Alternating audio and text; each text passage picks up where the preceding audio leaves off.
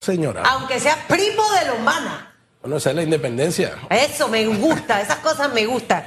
El señor Lombana, y hablo ahora con Daniel, Daniel Lombana.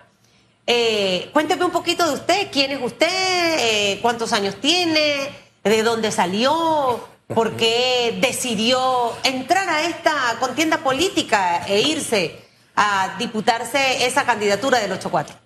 Bueno, bastantes preguntas interesantes. Tengo 37 años, voy a empezar por ahí, tengo dos niñas, 5 años, 2 años, casado, presidente de San Francisco, eh, actual candidato a diputado por el circuito 84, integrado por San Francisco, Juan Díaz, Don Bosco, Parque Lefebvre y Río Abajo. Bueno, ¿cuál es mi historia? Mi historia empieza en la mesa del diálogo nacional por la Caja del Seguro Social. ¿okay? Yo fui asesor legal en la Asamblea Nacional con la actual bancada independiente. Eh, tuve el honor de trabajar ahí por tres años, hasta que empezamos ya con, los temas de las firmas y, y, la campaña. Y ahí tuve la distinción de que me enviaran como representante de la bancada a la mesa del diálogo nacional por la Caja de Seguro Social. Eh, yo debo admitir que llegué ahí tal vez con mucha inocencia, muchos buenos deseos, muchas ganas de, de hacer las cosas eh, bien. Estoy en un lugar donde, donde puedo aportar, eh, estoy representando primero que nada una bancada que sacó muchísimos votos cuando lo cuentas en colectivo, o sea, un sector eh, del país importante en cuanto a representación y ha confiado en los diputados independientes y los diputados independientes confiaron en mí. Eh, yo sentí ese, el peso de esa responsabilidad cuando yo me sentí en esa mesa y, y, de verdad que yo fui, vamos por aquí, vamos a proponer, vamos a trabajar, vamos a, a buscar cuáles son los mejores caminos para la caja de seguro social. Y, y estuve en esa mesa, eh, recuerdo que hice una propuesta de reforma grande a la Junta Directiva, sí. que es uno de los, de los problemas que, principales que siento que tiene la caja. De hecho, hubo unas declaraciones suyas que se hicieron viral, ahora ya estoy echando para atrás el, el cassette. Pero dígame algo, eh, es candidato por la libre postulación, ¿Por, ¿por, qué no estar en el partido que lidera su... es primo, tío? ¿Qué es Lombana suyo? Ricardo Lombana es primo mío, su papá y mi papá son primos.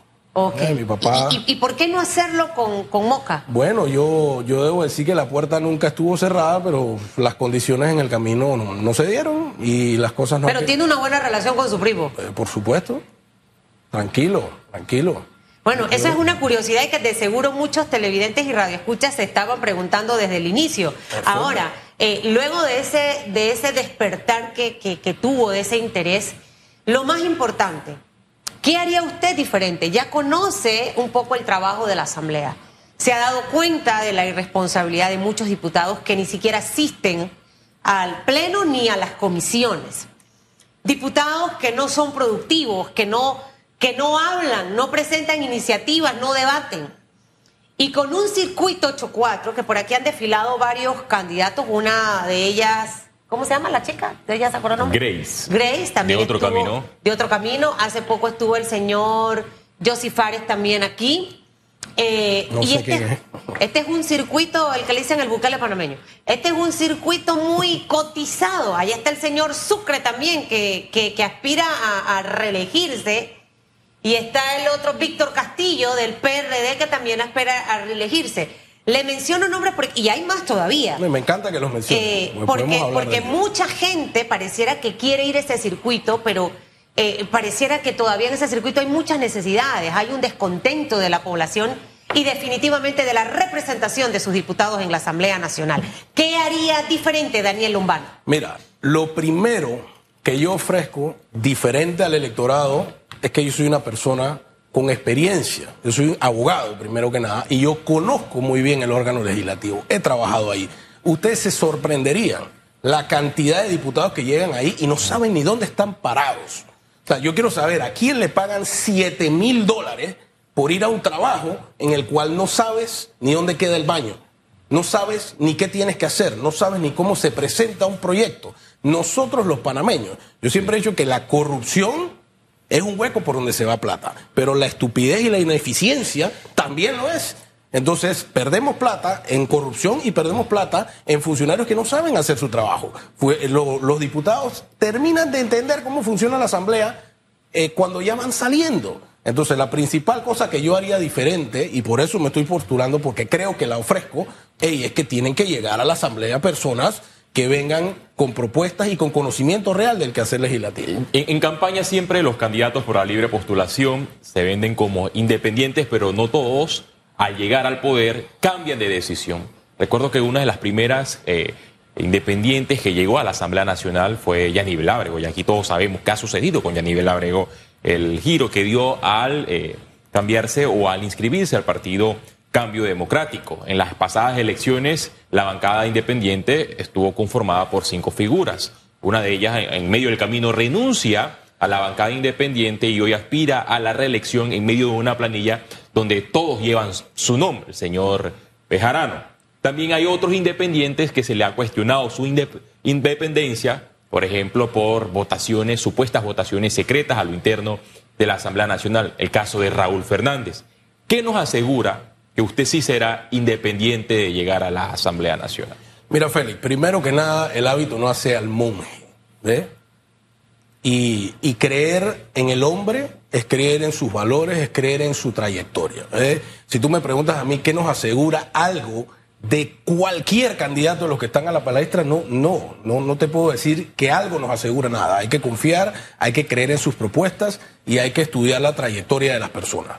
Por mi parte, yo lo que te puedo decir es que la independencia es de criterio. Porque bien la ley electoral te habla de libre postulación.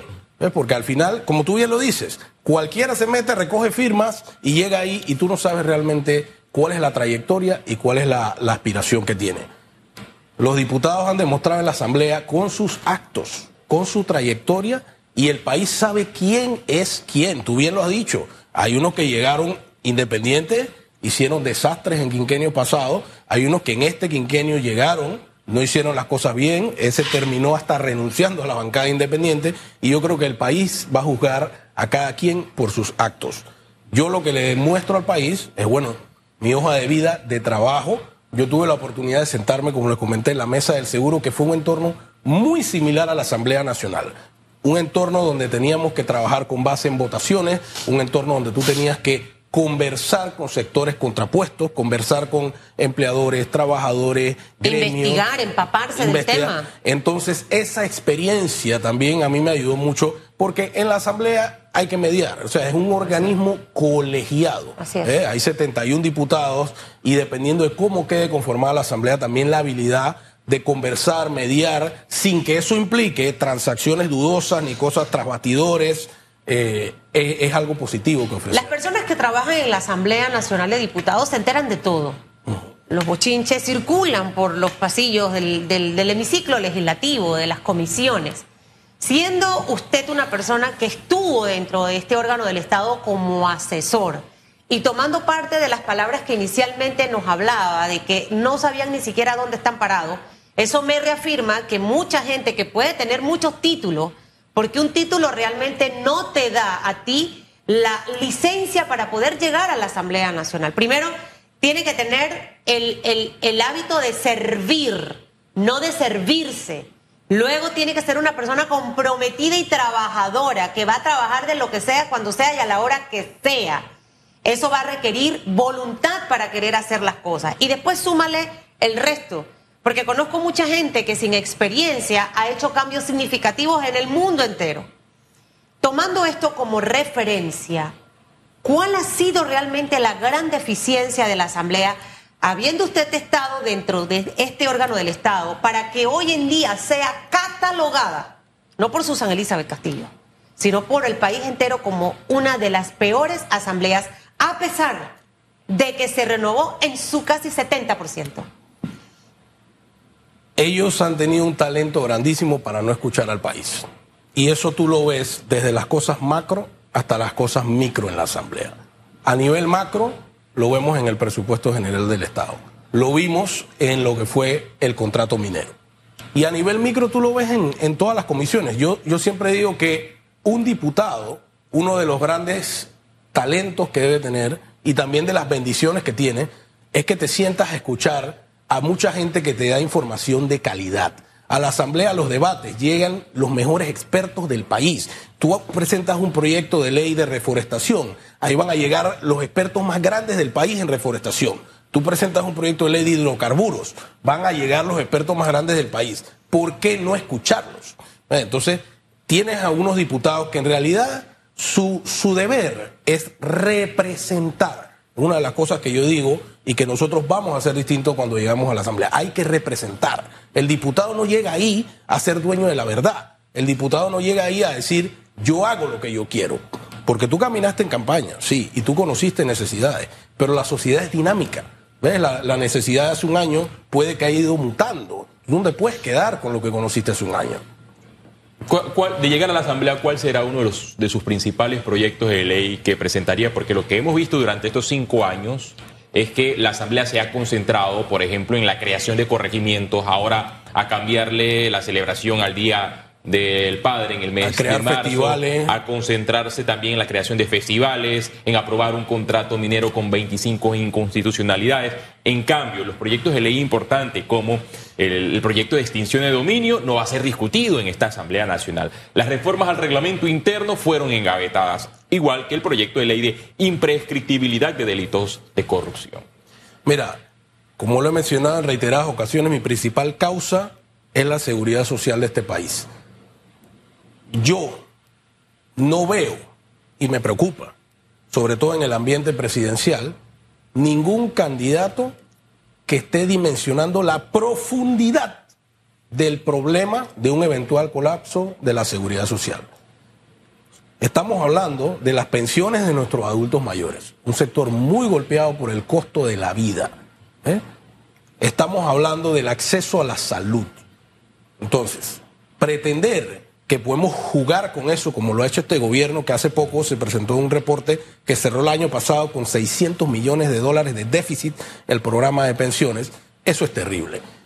Yo sentí en la mesa del diálogo, tú sabes que yo voy a intentar correr porque yo debo llevar la voz que yo representé aquí más allá. Y de llegar a la Asamblea Nacional, uno de los primeros temas que vamos a abordar es entrarle seriamente desde la Asamblea a la reforma que necesita la Caja de Seguro Social. En su momento, el presidente Cortizo dijo que la Caja de Seguro Social estaba en crisis, por ahora escuchamos al candidato presidencial del gobierno, del Partido Revolucionario Democrático, José Gabriel Carrizo, decir que la Caja de Seguro Social no está en crisis se deben tomar en cuenta las medidas paramétricas para solucionar la crisis de la caja de seguro social. ¿Qué trabajo podría hacer la Asamblea Nacional tomando en cuenta que lo que ha pasado en este quinquenio es mesa tras mesas y las reformas no se han visto? Yo no vengo aquí a pegarle mentiras a nadie. Y si usted está buscando un candidato que le mienta, pues este que está aquí no es su candidato. Yo veo cantidad de gente que no quiere hablar claro en el tema de la caja de seguro social porque le tienen miedo a los costos políticos, pero el peor costo político es que el país colapse. El peor costo político es que nuestros jubilados se queden sin pensión. El peor costo político es que se nos caiga la calificación de riesgo y todo en Panamá el costo de la vida nos suba. Entonces, definitivamente hay que abordar cosas en la caja de seguro social. Reforma administrativa para la despolitización de la junta directiva. Eso es urgente. No podemos continuar teniendo gente en la directiva que llega ahí porque me mandó mi gremio, porque me mandó un político, porque me escogieron de a dedo y no saben nada de administración. Medidas paramétricas, por supuesto que los parámetros deben ser revisados. ¿En qué medida? ¿Cómo? ¿Cuándo? ¿Hasta dónde? Bueno, eso lo dirá el camino del debate, los estudios y los acuerdos sociales a los que se llegue. Pero por supuesto, el que te diga que eso no hay que tocarlo, te está pegando mentira al mil por ciento. Presupuesto general del Estado presupuesto general del Estado. Hace poco vi al vicepresidente Carrizo eh, en una entrevista diciendo que él había reducido el Ministerio de la Presidencia en presupuesto de no sé cuál. Prueba de que el presupuesto está sobregirado. Y si hay necesidades que atender urgentes en la caja de seguro social, meter la mano en el presupuesto sigue continuando siendo una opción. Entonces, más o menos esa es la línea grosso modo, por la que hay que empezar a llevar las cosas. Necesitamos una reforma institucional, necesitamos abordar de una vez por todas el tema de sistema de pensiones y sistema de salud. El modelo de la caja ha demostrado ser que está fracasado, está fracasado por la mala administración, está fracasado por la mano política metida en la institución. ¿Y quién sufre? Los jubilados y van a sufrir los jóvenes. Los jóvenes muchas veces ven este tema de la jubilación y la Lo ven enfermedad lejos. lejos, eso no es conmigo. Pero A- Ahora, lo interrumpo aquí porque precisamente el día de ayer Melitona Rocha, que aspira también a la presidencia de la República, habló alto y claro de varios temas. El tema de la mina, de hecho, eh, eh, presentó tres alternativas muy distintas a lo que estamos escuchando en este momento en, en la calle por los candidatos presidenciales. Entendiendo todo el escenario con el riesgo de perder precisamente de aquí a marzo esa, esa calificación de, inversión que nosotros en este momento eh, tenemos, que nos va a afectar, como usted bien lo menciona, y muchos lo han dicho aquí en esta mesa. Y él planteaba aumento probablemente de la edad de jubilación, cosas que pueden tener un costo político, señor Lombana. Y yo de realmente eso lo aplaudo porque te atreves a decirlo en plena contienda electoral. Y lo voy a seguir diciendo. Y probablemente eh, también hablaba él de otra opción, que tanto sectores obreros como patronos y otro grupo puedan aportar más a la institución y el aumo- aumento quizás de la cuota obrero patronal. Hablar de esto a la gente le va a resultar muy odioso, porque entre tantas situaciones que tenemos y con el modelo de atención de salud que tenemos, la gente dice, ¿por qué voy a tener que pagar más? Eh, ¿Realmente usted cree, y esto se lo pregunto porque es que yo creo que son pocos, de los ocho, pudiera hablar de dos personas solamente que se atreven a hablar de este tema? Eh, usted como diputado, ¿qué apoyaría realmente en cuanto a esto? Entendiendo que puede tener un costo político lo que usted vaya a responderme en este momento. Mira, mi trabajo o nuestro trabajo de cualquiera que aspire a ser un líder político es tratar de mostrarle al país cuál es el mejor camino para la nación. ¿eh? No decirle lo que la gente quiere escuchar a pesar de que eso nos lleve al desastre. Y muchos de los grandes líderes en el mundo, esa ha sido su característica, la capacidad de liderar, de decir y de tener la confianza de la población de saber es por aquí. Tenemos que ir por aquí y vamos a llevar el país en una ruta buena y vamos a tomar las mejores decisiones. Yo apoyaría todo lo que beneficie la sostenibilidad de la Caja de Seguro Social porque es una institución fundamental. Y para eso nosotros tenemos que entender lo que mencioné hace rato. Hay que hacer revisiones de los parámetros del sistema. O sea, un, algo evidente es que la plata que entra y la plata que sale no, no están dando. Entonces, matemáticamente, negar eso no nos lleva a ningún lado. ¿Cómo lo vamos a enfrentar? Ahí hay otros temas. Yo estoy de acuerdo que la bribonada de primero sacrifiquen a la gente, eso no es lo que es. Vamos a, vamos a ver primero la plata que se va en descentralización paralela, la plata que se va en un presupuesto sobregirado, la plata que se va en planillas brujas. Y después que recortemos todo eso, vamos a entrarle entonces a ver el resto de los ajustes que tenemos que hacer. Señor Lombana, se nos acaba el tiempo. Me gustaría que eh, respondiera a esta pregunta con relación a los cambios, que usted ha hablado de cambios. Los candidatos presidenciales, a través de distintas vías, prometen reformas constitucionales. ¿Tendrá la Asamblea Nacional, si, las reformas serían por la vía Asamblea, la capacidad para hacer cambios a la Constitución, tomando en cuenta que en 15 años, en las últimas tres administraciones, los diputados eh, se oponen a los cambios de la Asamblea Nacional?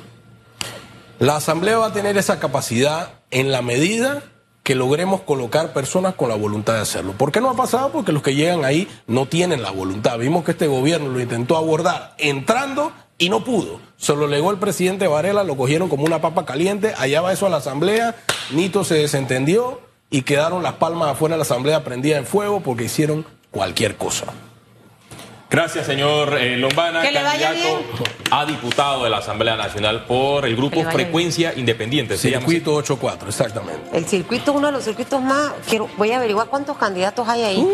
Bueno, San Miguelito también tiene un montón. ¿Será porque son Uh. Pero es que son plurinominales? plurinominales. Acuérdate Sí, que por, cada nómina son siete en San Miguelito. y acá Santo por cada padre de los cinco. ejércitos. En su circuito todos aspiran a la reelección, ¿cierto? En mi circuito está aspirando a la reelección, eh, Brose no está aspirando y Mayín no está aspirando. Ajá, pero Castillo y Sucre sí. Castillo y Sucre, sí. 828, bueno, de los actuales. De los actuales. 828. No, ya Mayín va a estar descansando.